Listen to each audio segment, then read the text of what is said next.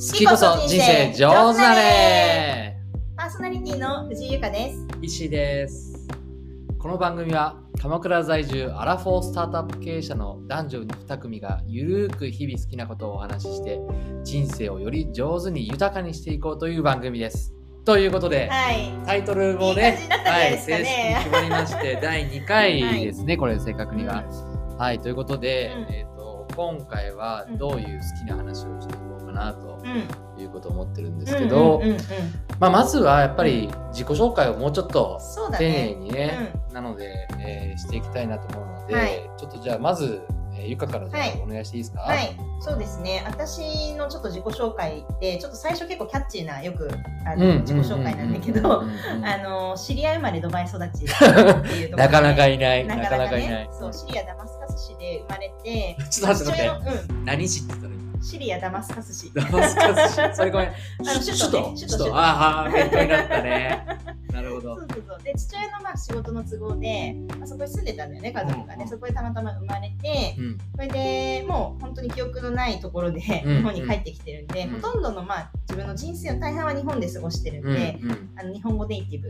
はいはい英語ははまあちょっと喋れるぐらいって感じですね、であの中学時代にドバイっていうところにまた父親の仕事の都合でうん。住んでて、まあ、中近東に結構縁がいあるって感じなんだけど、うん。うん。うん。まあ、そこでインターナショナルスクールに通っていて、っていう、まあ、ちょっとかあの自分の子供時代を過ごしてるってところがちょっと特徴的かなっていうところなんだけど、まあ、そんでまあ日本で普通に就職した後にまたちょっと海外つながりで言うとあの、まあ、最初のあの新卒で入った会社リクルートっていう会社で、あのブライダルカンパニーっていうゼクシー結婚情報のゼクシーの営業をやってたんだけど、それ3年半とか4年ぐらいで辞めて。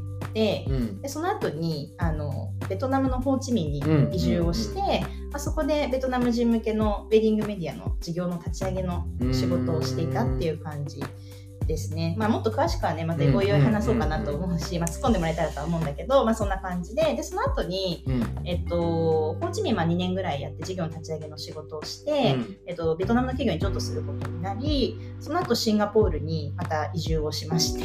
へ シンガポールはあのそのまた日本の会社さんが、うん。あのブライダルの事業をこれからやっていきたいっていうところで、あのその会社の業務をまあ委託してもらうっていうような形で、えっと、移住をして、えー会社を設立して、まあ、事業個人事業主みたいな感じだったんだけど、うんうんうんまあ、それで事業の立ち上げをまたそこでやってでえっ、とまあでもやっぱり自分の事業やりたいなみたいな感じで思ってたんで、まあ、そこでこうシンガポールで出会ったあのでしょう投資家の方ともいろいろ話をして、でそれで、えっと、日本に帰国してちゃんとこうやっぱりね、まあ、海外でやるといろいろ難しさもあったので、その辺また話をするんだけど、まあ、そういうのもあってあの日本でスタートして今後また世界展開していけるように、まあ、ちょっと土壌を作ろうみたいなところであの日本に帰国をして出資をその会社から受けて、まあ、始めたっていう感じですね、えー。今の会社を。なんか今の経歴聞いてても、なかなか他に人いない、そう同じような人いないなって思ってね。さ うんうん。ちなみに、まあ、今国としていくつか出てきたじゃん、うんうんうん。この好き軸でいくと、うん。どこの国が好きなの？今まで住んできたそうね。まあ本当正直住めば都って感じで、はいはいはい。もう本当にどこも好きなとこだらけっていう感じどこもす、うん全部好きだったね。なんか嫌なとうん。嫌なとこ本当どこもなくって、うんうんそうね。その幼少期のうん。住んでたのがドバイなわけでしょ、うんうんうん。あのなんかここ10年ぐらいうんうんうん。のなんかすっごい発展してるドバイってなんとなくイメージあるんだけど、うんうんうん。ゆかがいた時何年前？ももう言っちゃう？だからだから 20年年齢バレちゃうけどね。まあアラフォって言ってるから。ね そうだからだって中学の時だからさ、うん。25年以上ぐらい前なわけじゃんだいぶ違うでしょおそらく今と。一応ねそう二十歳過ぎてうん。2 5 6で行ったんだよね、うんうんだからまあその時のドバイも見てるんだけうんど、まあでもやっぱり私がいた時にちょうど建設ラッシュっへていう感じで、ー。まあ、シムシティの本当にこう、うんなんていうんだろうシティがこれから出来上がりますせみたいな時期だったから、本当にこう平地というか砂漠というか、砂地砂みたいなところがどんどんどんどんいろんなビルができてるって白い、う状態で、で本当にそのお金が豊かな場所でもあるからそこは全部緑に変わっていて、で私がその通ってたあの中学校って、あの本当にその砂の中にあったんだよね。へえだからなんていうの日本だとさ校庭とかあるじゃん、うんうんうん。ないんだよそもそも。校庭っていうか砂だから。えでもさ学校の敷地としてさ、うん。外壁とかフェンスとかああいうの敷地の中にうんコンクリートがあるってだから校庭は砂なのよ。うん。だからそこで何もできないから、あの一個そのなんていうんだろうなその1階の部分を吹き抜けにしてて、そのところで、まあ、ととにかく日差しも強いじゃん。だからそのそのなんていうの？あのビルディングの下でうんうん。バスケやったりとか、ああはいはいはいはい。コンクリートがあまあ、じゃないと球技なんてできないだからその教室はもう2階以上っていう感じのあの作りだったんだよね。でただそこジュメーラ地域っていう、まうん。あ、ところなんだけど、その私が二十何歳の時に行ったら、うん。もうそこ全部緑になってた。へえ全部街になってたし、だほんとポツンってあったんだよ、うん砂漠の中に。うんうんうんうん。なんだけど、もうそう行ったら全部街になってて。でも開発がどんどんそこままでいったってことなんだね。ですんごいむしろ発展してたから、うんうん結構それはすごいな。ほんとシムシティみたいな感じ。面白いな。でそんなドバイの何が好きだったの？ドバイは、まあ、ちょっとシンガポールと実は近くて、うん。で私なんかシンガポール行った時ドバイみたいな感じだなって思ったんだよね。で何かっていうとすごくマルチカルチャーで、うん。いろんな国からいろんな人が来てるんはいですはいはいはい。結構英語が公用語で、うんうんでまあ、もちろんインド人とかも多かったうんんだけど、うんうん。そうそうなんかそんな感じで、うん。えっと貧富の差も結構激しくって、はいはい。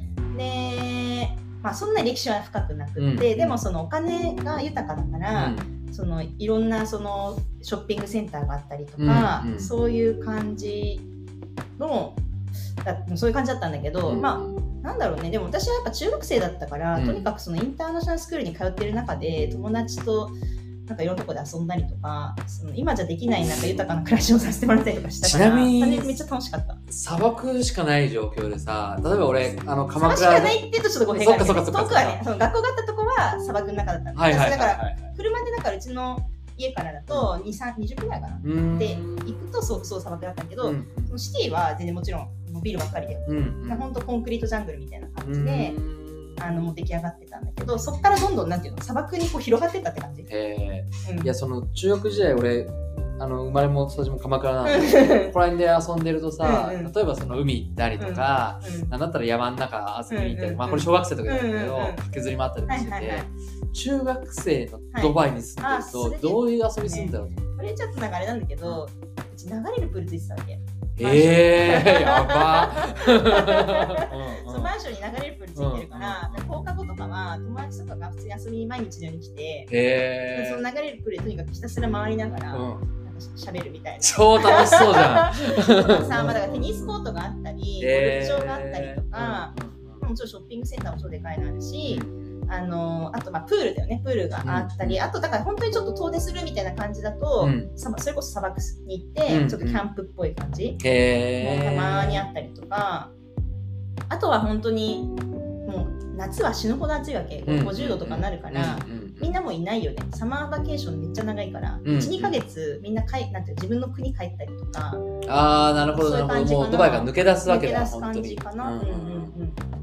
そうそうそう。へえ面白いね、あーなんか確かにでもそれ聞いてると学生時代楽しかったんだろうなっていいうやのが楽しかった伝わってくるね。まあなんかその友達ができたからね。うんうんううんん、なんとかね英語ができなかった自分としてもさ。インターとかさ、うんいろんな国から来てるわけじゃんどの国から来てる人が多かったの？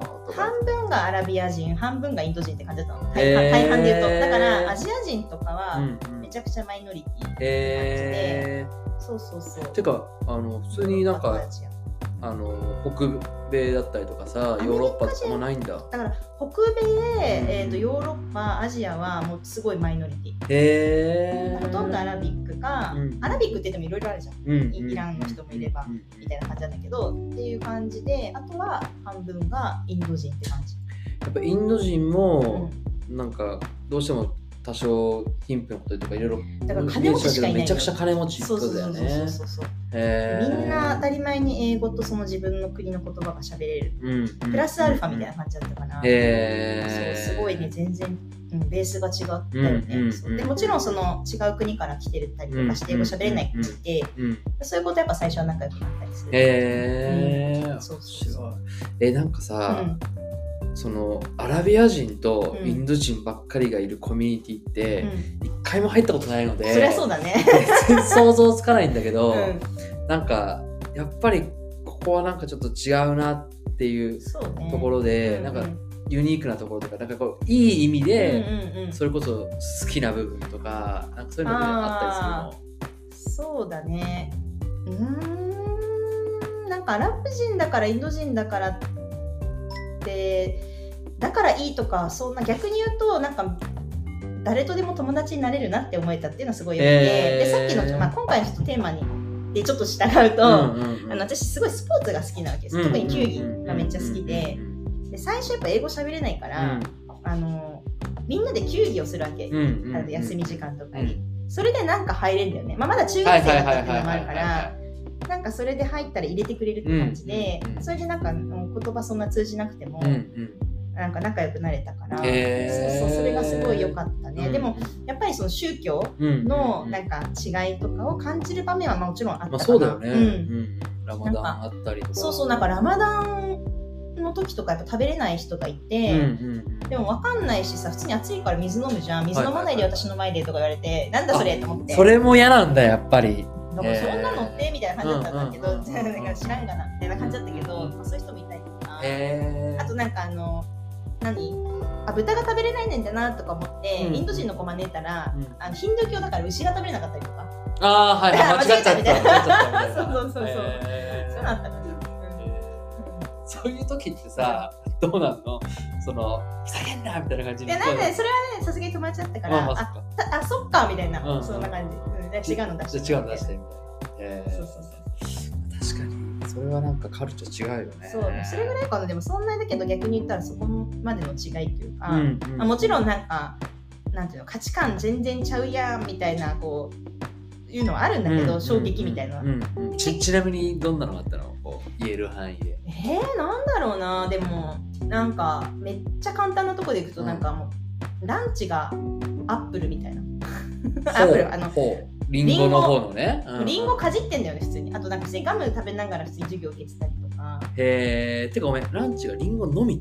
オンリーなんかリリンゴと人参がすごい大きなランチボックスに入ってて以上みたいな、えー、うさぎじゃん。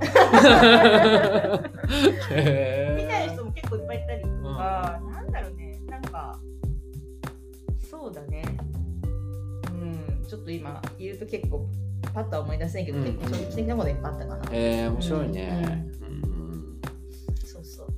まあでもその経験があって、ね。なんかいろんな人となんか分け隔てなく、まあでもやっぱり中学の時のその経験が結構自分の原点にはなってて、うんうん。まあやっぱ結構貧富の差が激しいから、うんうんあので自分シリアで生まれてるんで、うんうん。シリアに連れてってもらったりしたわけ。へそしたえらあまりにも同じ中近東でこんな違うんだってなってで環境によってこんだけ変わるっていうことをなんかうんうん。できないのかなっていうところが結構自分の人なんか原点というか、なんかやりたいって思った意思を持ってる人うが、んそのいろんなハードルをなくして、うん。どこでもこう活躍できるみたいな、うんうんなんかそういうことができるといいなみたいなのを今思うとなんかこう多分そその考えがそう培われたのって中学時代。えのそうう、いうこう貧富の差がすごい激しい場所でうん。多分多感な時期を過ごしたから。っていうのがなんか根っこにあって今のサービスにもつながってるあめっちゃある。るなんかフォトグラファーさん向けのサービスなんだけなどるほどちょっとじゃあその今のそのあサービスをちょっと。あ簡単にね、うん。そう腕さえあれば世界中で活躍できるフォトグラファーさんを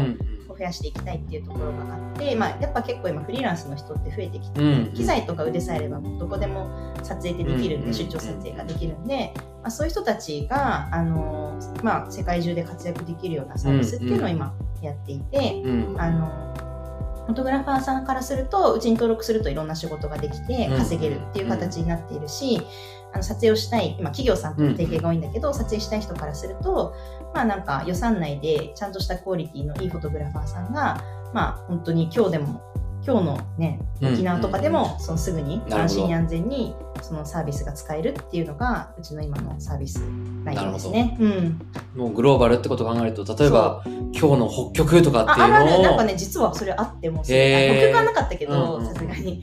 ドイツでうん。なんか1週間後とかあったね、今はちょっとコロナのあれでなんかだいぶなくなったけど、クリスマスの時期に日本人の人たちがうん。あの、ね、あのエンゲージメントフォトを撮りたいっていうので問い合わせもらって、うん。でドイツの人とマッチングさせてもらったりみたいなのはへー。あったりした。うん。そそれでも確かにいいね。うん、そうそうそうそう。海外行ってさ現地のちょっと言葉も通じない人にいろいろお願いしてとかって、そう。コーディネート大変な気がするけどそう。まあ、そういったのも全然でできちゃう。うん。そうえー。うん。使い方としてはどういう使い方が実際は多い今はほとんどがやっぱ B2B でうんビジネス提携をさせてもらって、なんか結構媒体とかもさ今ってやっぱりスマホとかを見て、うん。みんなこう写真を見て、あの購買行動とかしてるじゃないですか。だ,、からまあそういう意味では写真のコンテンツをなるべくこう豊富にしていきたいっていう企業さんが増えているし、媒体としてもその方が価値が上がるから、まあ、なんかなるべく予算内、まあ、安くいい写真をとたくさん撮ってほしいっていう感じの、うん。まあ、それこそなんか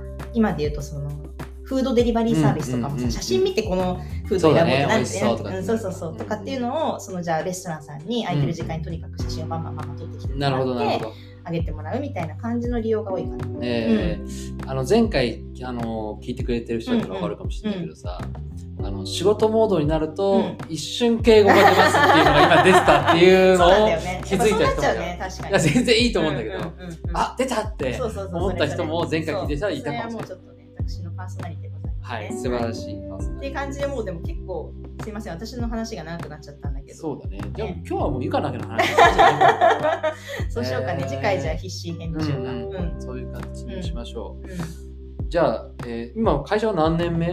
ねだからもう8年ぐらい経ったよね。うんうん。うんうん。えーでもそれ何をきっかけにして始めようってなったの？まあさっきあの、うん、そうそうそう。相談してみたいなやっ話ぱりさ、もちょっとあったなんかそう、図らずも結構ブライダル系、そのウェディング系の仕事を日本とベトナムとシンガポールでしてて、けどはいはい。なんかそれで、なんていうんだろうな、まあ、そういうウェディング系の仕事に携わってる中で、うん。まあ、アジアの人たちの写真熱がやっぱすごくて、すごいんだよね。だから、普通に街歩いてると、ウェディングドレス着てめっちゃ写真撮ってるみたいなうんのがもう本当に普通で、うん。それがその、なんていうの、湖のところで撮ってたりとか、うん本当街中で撮ってたり、うん。日本だとそんな見かけないじゃん。まあね。街歩いてて、そうん。そんな、まあ、最近ちょっと増えたかもしれうんないけど、うん。でそういう感じだったんで、その、なんかすごい写真熱すごいなっていうのはもともとあって、確かに言われてみたらさ、うんうん。あのでこねこ鎌倉だからってのもあるから、うん。海沿い結構通るから、うん。海沿いで結構さ、撮ってるよね、撮ってる人多いけどさ、で、も言われてみたらん。20年前とかうん。そんなことしてる人誰もいなかったよね。そうそうそうそう増えてるじゃん、うんまあ、だからそういう意味では、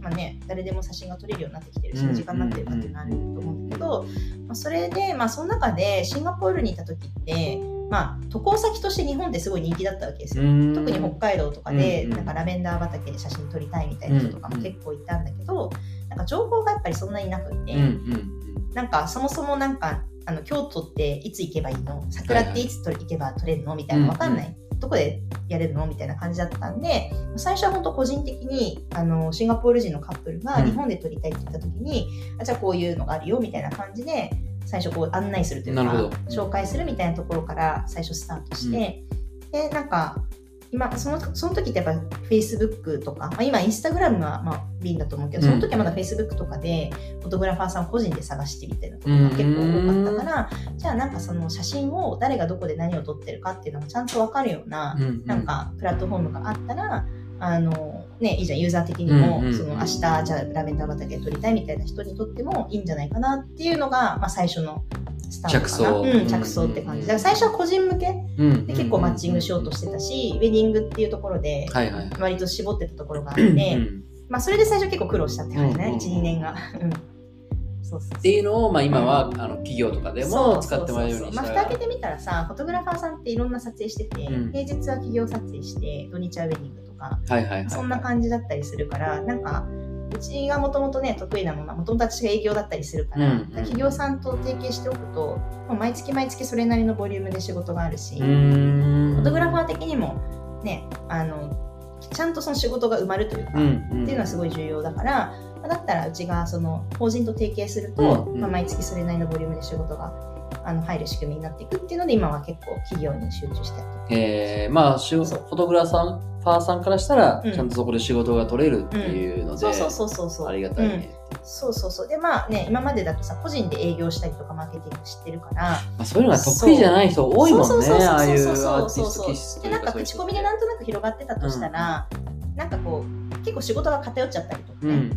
うん。うん、するんだけど、まあ、うちの仕事を受けていただくことでなんかいろんなジャンルの仕事うんが増えていくというのもあったりするから、自分突っ込んだ話聞くけど、あのーそのフォトグラファーさんうんのうん。収入的には、うん。その一案件的には単価はどうなの？その、大体1万から2万ぐらいかな、えーそれって相場なの全然分かってない？んだ1時間で言ったらまあそれぐらいかなっていう感じかな、えー基じゃあ相場なりの結構その単発の仕事が多いというか、うんうんその1時間で終わるような仕事が多い、まあ、ウェディングとかだと半日1日かかることが結構あったりすると思うんだけど、まあ、今その企業さんとかから受けてる案件って決まった内容で割とこうテンプレート化されてるような案件で、えっと1時間単位とか2時間単位みたいな感じで、うん。あのスポットで仕事ができるから、うん。それこそなんかこの時間帯にこの場所で撮るみたいななんかフォトグラファーさんとかだと結構旅行好きの人が多いから、うんうん。なんかたまたまじゃあ沖縄にいるから沖縄の案件受けてみようみたいなこともできるし、うんうんうん。そんな感じであの好きな場所でこう撮影の仕事を受けられるみたいな感じだから、うんなるほど。なんかそうするとあれなんだね。うん、なんかこうクラウドソーシング系っぽくも聞こえるんだけどクラウドソーシングってやっぱさ単価下がるっていうのって結構課題になったりとかするけどうん。うん。うん。そこはそんなにじゃあ課題にはあんまりなってない？うん、なんかねそこは結構うちのまあなんていうか方針的にはやっぱりフォトグラファーさんにハッピーになってほしいっていうのは結構大きいから、うん。なんかクラウドソーシング的にあまりにも突き詰めてやってしまうと、やっぱり安かろう悪かろうになっていくうんうん。から、まあ、そこはなんか割とちゃんと単価まあもちろんさ傾向としてはそうなんていうの単価を落としていきたいっていう会社さんも多いから、うんうん。ボリューム取っていこうとすると下げざるを得ない時もあったりはするんだけど、まあでも結構そこをちゃんとこうフォトグラファーさんファーストで考えられるようにはしてる。うんなるほど、うんうんなんか時間もあれなので、ねちょっと真面目な話になっちゃったね。いや全然いいんだけどななんかこの 好きをちょっとまあね自己紹介だかからしょうがない。このアミっていう会社の、ゆか個人として好きなとこって何？だああそうだね。でもなんかなんか全てが楽しいからな。なんとも言えないけど、うん。なんか自分が作ったものを人に喜んでもらったりとか、うん役に立ってるっていう、まあ、実感ももちろんそうだし、うん。単純にそのプロダクトを作ったことが今まであんまなかったかうんら、なんかその今エンジニアの人とかと、うん。なんかいろいろ経験学学しながうんら、うん。なんかこう作ってる感もすごい楽しいし、うんもちろんなんかいろいろシビアなこととかもあったりするけどそういうのも楽しいしあと営業が普通に楽しいっていうか、うんうん。企業さんと話してる時とかも普通に楽しいね。うなんか、ん。そうなんかここで役に立てるなとかっていうのをさ、うん。普通に話すの結構好きだから、うんうんそうだね。なんかそういうのも好きかな。うん。そう。でもなんか細かいところはやっぱり得意じゃないけどね、やらざるを得ない時あるけど、うん。そうそうそう、うん、まあでもやっぱそうやってやっぱり、うん。まあ自分の会社だからっていうのもあるかもしれないけどやっぱ好きな部分っていうのはやっぱりちゃんとあるそうだね。そうだね。うん。なんかやっぱりそもそもやりたいこととその今やってること、うん。将来的なものと今やってることっていうのが、まあ、自分としては点と点がいつか線になっていくだろうなっていうのがイメージできてるから、やりがいがあるって感じなのかな、うーん。いいね。うん、なんかあれだね。これ今の話を深掘っていこうと思ってさ、うん。どこまででもいけちゃういけちゃうよ気がしてさこれうどうやってこう編集点作っていくかっていうのは、まあ。今後の我々の課題ですね。ん、まあまあでもまあ一旦ねその自己紹介なんで、ね。ある程度のブリーフができて、うんうんうん。できたんじゃないかな。と、はい。じゃあそんな感じで、今回のまず自己紹介として藤井由香がどんな人なりなのかっていうことは伝わったんじゃないですかね。すごい。そう深掘っていただいてありがとうございます。じゃあ次回必死でということで、そういうことで、うじゃあ、うんこれ最後の締めの言葉を、うん次回までには決めましょう。ん、そうだね。は、はいい。じゃあということで、はい。ありがとうございました。ありがとうございました。